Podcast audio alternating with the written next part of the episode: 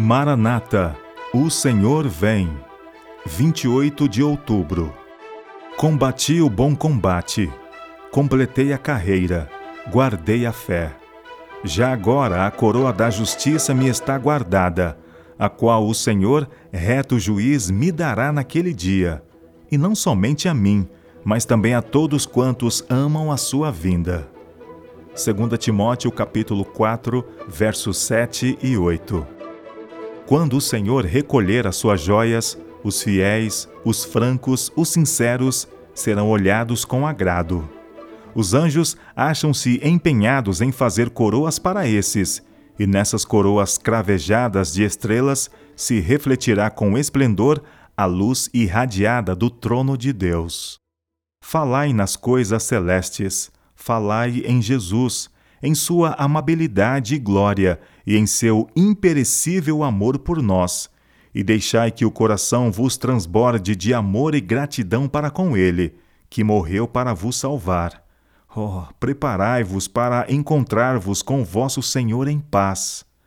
Os que estiverem preparados receberão em breve uma incorruptível coroa de vida e habitarão para sempre no reino de Deus com Cristo com os anjos e com os que foram redimidos pelo precioso sangue de Cristo. Uma coroa de glória nos está reservada, a nós que esperamos e amamos e anelamos o aparecimento do Salvador. Serão os expectantes que hão de ser coroados de glória, honra e imortalidade. Não necessitais falar das honras do mundo ou do louvor de seus grandes. São todos vaidade. Toque-lhes tão somente o dedo de Deus e voltarão prontamente ao pó outra vez.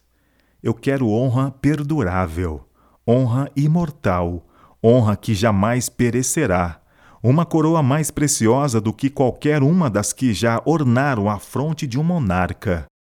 Naqueles dias, os remidos refletirão a glória do Pai e do Filho. Os anjos do céu, tocando suas harpas de ouro, darão as boas-vindas ao Rei e aos que são os troféus de sua vitória, os que foram lavados e embranquecidos no sangue do Cordeiro. Ressoará um canto de triunfo, enchendo todo o céu. Cristo venceu. Entra nas cortes celestes acompanhado daqueles que redimiu as testemunhas de que sua missão de sofrimento e sacrifício não foi em vão.